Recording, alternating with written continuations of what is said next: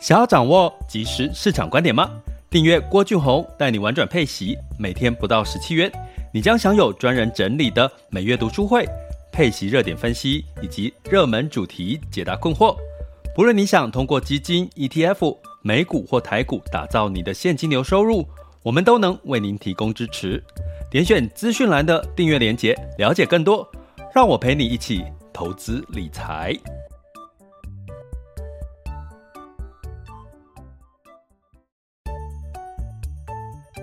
想要掌握即时市场观点吗？订阅郭俊宏带你玩转配息，每天不到十七元，你将享有专人整理的每月读书会、配息热点分析以及热门主题解答困惑。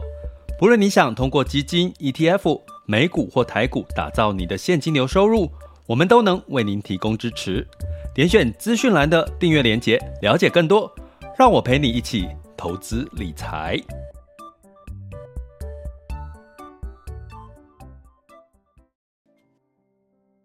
各位亲爱的学员以及听友们，大家中午好、下午好、晚上好。现在时间是十二点十一分，晚了十分钟做直播。呃，原因就是刚刚提到，我就是大家知道，短期大家的焦点应该都会在台积电，还有这个美国的相关升息的这个呃压力似乎有在放缓，然后带来的反弹。那当然，这个反弹。会持续啊，但是我们常讲一个经验值，就是说，当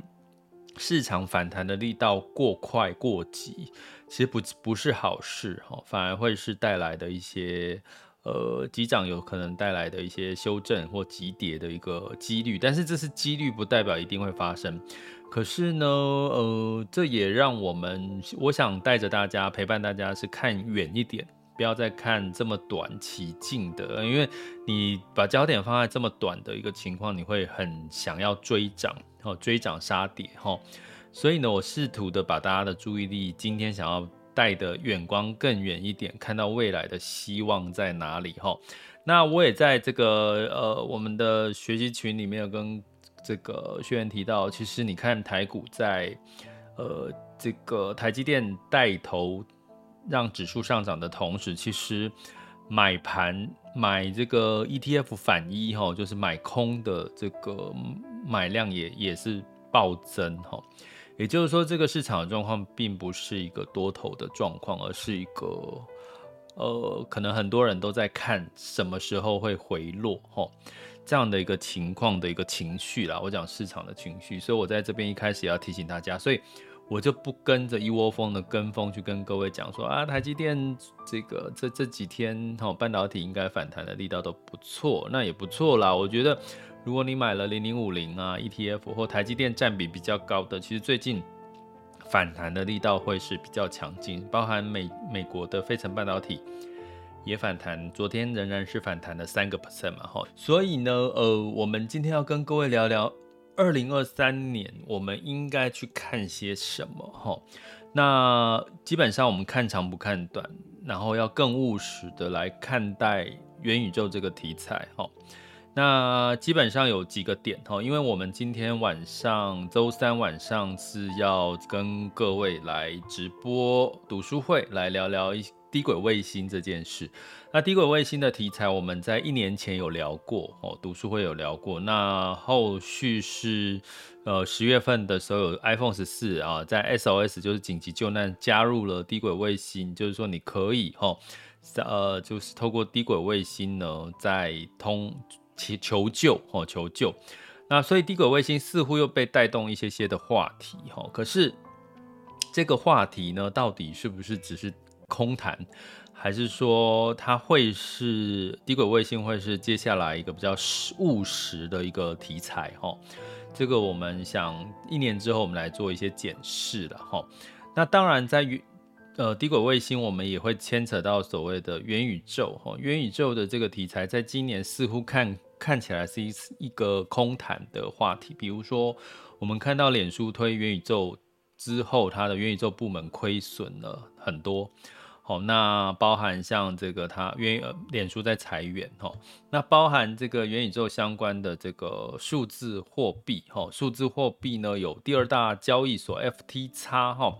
，FTX 呢，它其实在呃申请破产哦，申请重组破产哦。那这件事情也让一百多万名的用户哦，就是他的钱几乎就不见了哈，一百多万名哈。那这个亏损的原因是什么？我们不是在这一集要特别去提哈，因为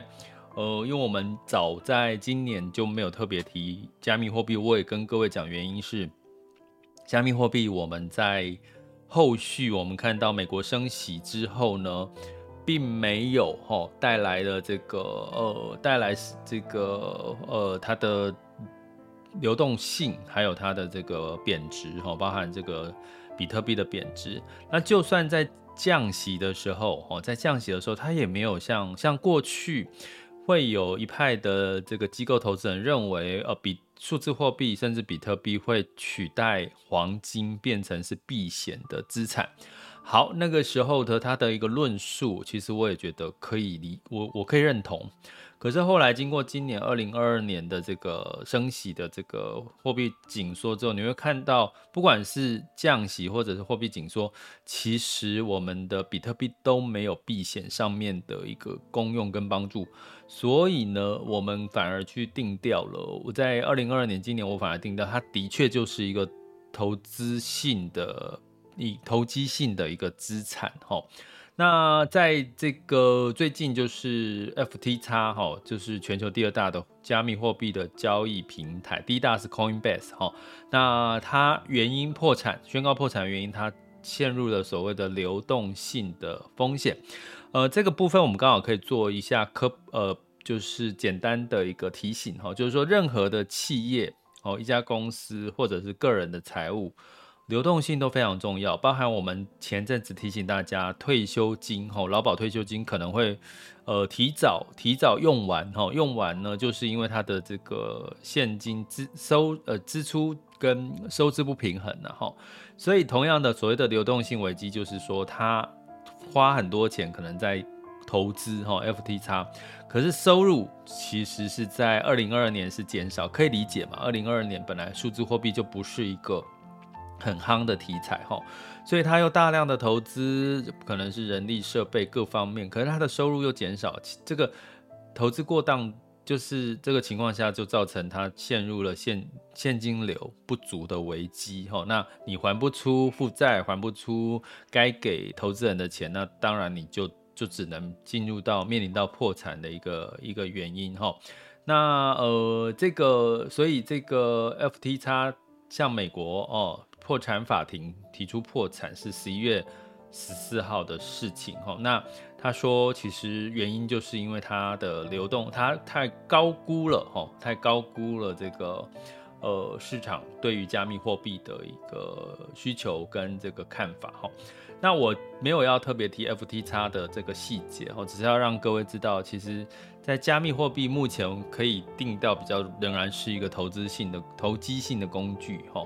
那投资的标的了哈，那所以相对来讲，在升息的阶段，它就不会是一个比较好的投资工具。那反而是在降息，或者是货币宽松，或者是在市场很明确成长的时候，它可能就有一个呃上涨的一个空间哈。所以这都是元宇宙的题材。我们刚刚提到的，像 Meta 哦，Meta。呃，包含它要推这个 VR、AR 眼镜啊，今年 Apple 也没有推，哎，明年会不会推呢？都不知道哦，也是明年的事，二零二三年也是到下半年的事。哎，Meta 哦，它的这个元宇宙也没有看到一个比较没有一个谱。那数数字货币又出现了交易平台的一个破产的一个情况下，那到底低轨卫星 iPhone 只是推用低轨卫星，还有这个马斯克。他在推低轨卫星帮助乌克兰这个通讯这件事情，它其实是比较务实的。我要讲低轨卫星听起来就是我刚刚讲那么多题材，包含像新能源车、电动车，他们都比较是务实的题材。就对二零二零二三年，它其实是有很多实际上面的应用已经在发生了哈。所以这也是我们为什么要去。一年之后来检视一下，其实新能源车我们也是持续的，呃，要检视，甚至呢，看它的新能源车，看它的充电桩，看它的自动驾驶各个题材，我们都陆续的也跟我们的学员，呃做分析过了啦哈，所以我们在今天晚上哈，周三晚上的八点直播读书会，我们就来聊聊低轨卫星，好，包含它的相关的标的，好，那呃，在今天我们其实 Podcast 的开放性的 Podcast，我我反而是想聊的是。那二零二三年到底你要看什么主题，看什么亮点？哈，我们就整理美国。其实，在今年二零二二年有四大的政策，大家还记得吗？第一个政策就是所谓的晶片法案，哈，它要花两千八百亿去补助全球晶片的业者在美国扩产，但是它有一个条件，就是说你不能卖给中国。大家还记得这件事情吗？晶片，晶片带来的就是半导体的产业，吼，那当然就是最近台积电上涨，那所以这个晶片法案的这个情况会让这个更多的业者，吼，比如说我们之前有提到去台化嘛，就是说大家要跑去台积电也要跑去美国扩产，吼，那大家知道其实台积电到美国去，可能很多专家的说法是它是不得已的，因为呃台积电到美国去扩厂，其实它的成本是增加三倍。哦，根据这个计算估计啦，好，这专家的计算估计，大概成本会增加三倍。那这个成本非常重要的，好，斤斤计较的台积电为什么要去美国设厂？那当然这是有很多背后的因素，哈。那晶片法案是其中一个嘛，哈。那所以呢，这个半导体，哈，也是在去化库存之后，明年可能你还是不能忽略的一个题材，哈。第二个叫做基础建设法案，好，它。美国投入了一点二兆，哦，花在哪里呢？其中一大部分花在电动车的充电站，还有电动的巴士。台湾有没有？你有没有坐过台湾的电动巴士？我有看过在路上行走，哦，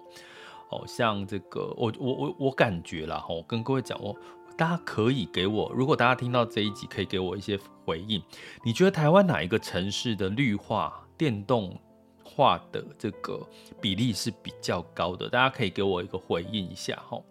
我知道在 MixerBox 直播间，我要奢望你们给我直接跟我互动已经不容，已经有我已经有点死心了啦哈。但是你可以跟我在留言区呃留言一下，说你觉得台湾哪一个城市绿化比较多？我跟各位讲，我的感觉最近好像像嘉义哦，我最近有特别稍微研究一下。嘉义的部分哦，他们有电动巴士之外，他们还有电动的 U Bike。大家有没有 U Bike？大家知道现在是到二点零，对不对？就我们常那个台北市啊那种脚踏车，在嘉义我好像看到这个叙述吼，就是说嘉义有 U Bike 电动车，然后是好像是三十分钟之内是二十块。哎，我觉得这个棒哎，这会不会打压到我们的 Gogoro 啦这些电动机车哦？可能它的速度没有那么快了，可是某种程度有时候，比如说我想，如果我累了哦，我可能骑个电动脚踏车，其实我也愿意，也花二十块可以骑得比较快、比较远，不用比较省力哈。不管怎样，这都是所谓的在美国基础建设法案一点二兆里面的重点哦，新能源车哦相关的概念哦，那。呃，除了美国之外，台湾有没有受惠？当然也有嘛，吼，新能源电动车相关的概念。那第三个就是所谓的降通膨法案。降通膨法案呢，大概是预算是四千三百七十亿美元，吼，我刚刚讲的金额都是美元，吼，投入在补贴电动车跟干净能源的部分的预算补贴，所以也是跟绿能。电动车相关哈，那另外呢，就是所谓的这个呃生这个生计方面哈，生计的方面，它是一个行政命令哈，它要投入二十亿美元在美国的生计上中下游哈，所以呢，你会看到正。这一段时间，近期哈，近一两个月，其实生技的反弹的力道也不算小哦，也不算小，不知道走在前面。最近你可能感受到科技半导体反弹的力道大，可是，在稍早一点点的时候呢，十一月初或者是十月底，呃，生技的生技医疗的反弹其实也不小哦，因为其实在美国有一个政策是。这个先进生物技术跟生物制造创新这样的一个命令，它要投入二十亿美元，是要扶持美国生计的上中下游。呃，我觉得我很佩服美国之所以可以成为大国，是它所有的政策都还蛮明确的。大家有没有觉得？他要做什么，推动什么，补助什么，其实都方向都蛮明确的哈。所以呢，我们从这边可以看到的是跟这个呃半导体、绿能、电动车跟生计有关系的。诶，这个政策面的支持，如果说二零二三年哈你还看不清楚方向的话，其实政策面的支持也是一个很明确的哦一个利多了哈。那这里面跟低轨卫星有关系的会是什么呢？其实应该会是跟这个晶片法案呐，哈，跟芯片，哈，这个低轨卫星的相关的芯片呐，哈，或这个是相关性会比较大一点，哈。那所以呢，在这些元宇宙里面，当然跟这个呃。其中有一个部分，像这个眼镜啊，或者是电动新能源、绿能概念，或者是电动车，也有一些些的沾到边吼。所以呢，我们要从刚刚提到的几个呃，不管是数字货币今年的呃贬贬幅哦，跌幅，再加上呃第二大的交易所 FTX 的破产，好，再加上这个整体的一个升息的一个货币紧缩的状况。今年只要跟元宇宙题材沾到边，其实都没有太好的表现。哈，包含像其实低轨卫星也没有，在今年也不是，除了除了十月份被 iPhone 十四炒了一下，似乎没有看到亮点。但是二零二三年你可以看到政策面的支持之下，有哪些是落地了？有哪些是落地了？就是说它具体已经有这个市场上面的应用跟需求。我觉得这个就是你。要做的功课，二零二三年，所以我们今天晚上就先来聊一下低低轨卫星哦。那绿能跟电动车仍然是我们二零二三年持续关注的一个题材，好吗？这里是郭俊宏带你玩转配息，给你即时操作观点，关注并订阅我，陪你一起投资理财。好了，那我们接下来呢，来看一下二零二二年十一月十六日的全球市场盘势，轻松聊。那么在近月 VIX 恐慌指数是二十四点八五，现在当下 VIX 恐慌指数是二十四点三七。那稍早我看了一下，恐慌指数又又上升到上升了哦。那十年期美债殖利率是三点七六二二。那所以很明显的知道，其实市场对于这个物价通膨已经觉得它真的在降温了啦。哈。所以包含这个美国的十月份的 PPI 生产者物价指数，其实是增速是低于预期哈。呃，来到八个 percent，也就是说，当你的生产者物价指数的这个传导到我们的终端消费者。物价指数是有可能在降低的哈，所以这样子的一连串的 CPI 降低于预期，生产者物价指数低于预期，PPI 低于预期，可以得到市场就觉得，哎，那应该通膨的压力开始在降温了。所以呢，其实昨天在周二的时候是美股其实是开高走高哈，但是在尾盘的时候呢，就听说咻咻咻就就有飞弹哈，这个俄罗斯的飞弹呃。到波兰飞到波兰去，哈，造成伤亡，哈，所以造成美股的修正就就回落，哈，就是稍微的收红，但是是小红，哈。那这这件事情呢，也带来恐慌指数的稍微的增温，说，哎呦，会不会又有什么这个黑天鹅要出来了，哈？所以呢，我们一样，哈，投资市场就是这样嘛，你永远不能预期。你会觉得哦，市场好像要开始稍微好一点，喘一口气。可是，呃，突然之间又冒出一件事情，这本来就正常的，是这个就是市场哦。所以我们常常说市场就是对的，因为涨跟跌真的就这样啊，平常心嘛，对不对？哦，你说俄乌战争今年年初到现在，哎，好像似乎慢慢的钝化了，不是吗？所以有时候你把时间拉长来看，很多事情就只是一个时间的一个事件而已，哈。那在欧股一样，哈，也是这个上涨居多，哈，泛欧六百是上涨零点三七，德法分别上涨零点四六跟零点四九 percent，英国是小小跌了零点二一 percent，好，那当然是整体的这个通膨趋缓，美国通膨趋缓，以及似乎中国有一些些的呃防疫措施有要稍微放宽的迹象，好。因为中国的基本面仍然是偏弱，哦但是似乎它的防疫状况、防疫措施有在放宽一点点的迹象，所以带来了欧股的一些些的反弹哦。那在呃雅股的部分哈，在周二哈十五日周二呢，大家也知道台积电领涨哈，涨了三百七十一点哈。那但是呢，今天呢有遇到这个台子期的结算，还有刚刚提到的这个反一 ETF 反一的买盘大增呃爆爆量哈，所以是不是会让市场有一些些的涨多要停利，或者觉得会修正的一个？情绪会发生哈，所以这这也提醒大家哈。那在香港恒生就也是很厉害哈，昨天周一的周二的呃周二对。香港恒生是上涨了三点八六 percent，香港科技是上涨了七点零八 percent 哦，所以呃，包含上证指数上涨了一点六四 percent，来到三一三四哈，也就是对于呃 A 股来讲，目前有外资的买盘也进入了哈，也就不不管不止台股外资有买盘，A 股也外资有买盘，所以外资的买盘最爱买的就是呃中国 A 股的贵州茅台啦，或者是他们的金融股哈。所以呢，在最近的情况也跟台湾的指数有点像哈，台湾是台积电拉抬指数，那在这个 A 股是这个贵州茅台白酒类的这个标的哈，在拉抬整体的指数，还有像这个金融股哈，那所以我们来看一下目前哈，目前的亚洲股市，目前时间是十二点三十一分。台积电今天也是上涨哈，不过涨幅有稍微收敛，上涨了一点零四 percent，来到四百八十五块钱。那这个台股的部分目前是小跌了零点一三 percent，来到一万四千五百二十七点一二。好，不过是今天是涨涨跌跌了哈，就是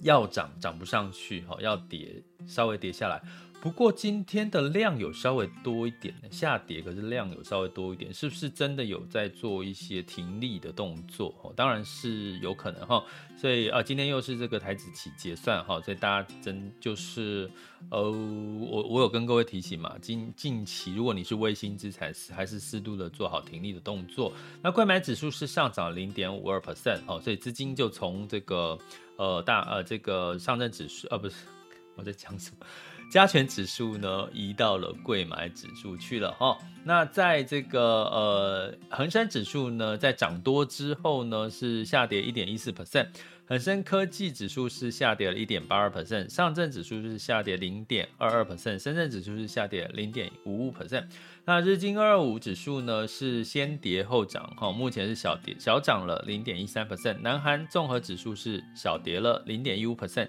新加坡海峡指数是下跌了零点零五 percent 哈，所以今天的雅股普遍是稍微小跌。那目前的 S M P 跟 S M P 五百跟纳斯达克期货盘是小跌哈，零跌了零点二 percent 跟零点二五 percent 哈。所以仍然哈涨多了，的确要稍微休息一下，这才是健康哦。如果一直涨，你要真的要反而更担心。所以呃，建议大家比还是可以平常心看待了哈。呃，那能源呃，目前布兰特原油是上涨零点八 percent，来到九十三点八六美元每桶哦。那呃有稍微的上涨，因为美元稍微偏弱哦。那呃市场对于这个油价需求哦，石油需求到底有没有前景呢？仍然是一个。两边的看法哈，那金价哦是下跌零点零一 percent，到一千七百七十六点八美元每盎司哈。那当然就是因为呃，除了美元稍微的偏弱，还有刚刚提到的，哎呦，这个俄罗斯的飞弹哦，带来一些避险的需求上升。那在汇市的部分呢，美元指数来到一百零六点五一哈，偏弱了嘛哈。那美元兑台币是三十一点一五，那美元兑换人民币是七点零四三四哈，人民币也走强了，因为资外资也在流入 A 股了哈。那美元兑换日元是一百三十九点一六哈，所以普遍来讲，美元都都没有像前几。呃，十月底、十一月初那么的强势了哈，所以呢，这样子在短期当然是有利于整体的风险性的资产，包含债市哈，债市也近近一周，呃，像我们稍早才在学员群里面跟学员说，哎呦，这个新兴市场在近一周也反弹了三，平均三个 percent 上下哈，一周哈，所以呢，这应该是很多有投资新兴市场债的人，至少哈看起来。最近哈就呼应我们上一集 podcast 提到股债双涨，可是股反而资金慢流出，债资金开始偏流入哈。这样子的一个市场的一个情绪，哈，大家可以琢磨一下，哈。那呃，以上就是我们对于整体的呃市场的一个呃看法，哈，跟这个数据提供给各位参考。这里是郭俊宏，带你玩转配息，给你及时操作观点，关注并订阅我，陪你一起投资理财。我们下集见，拜拜。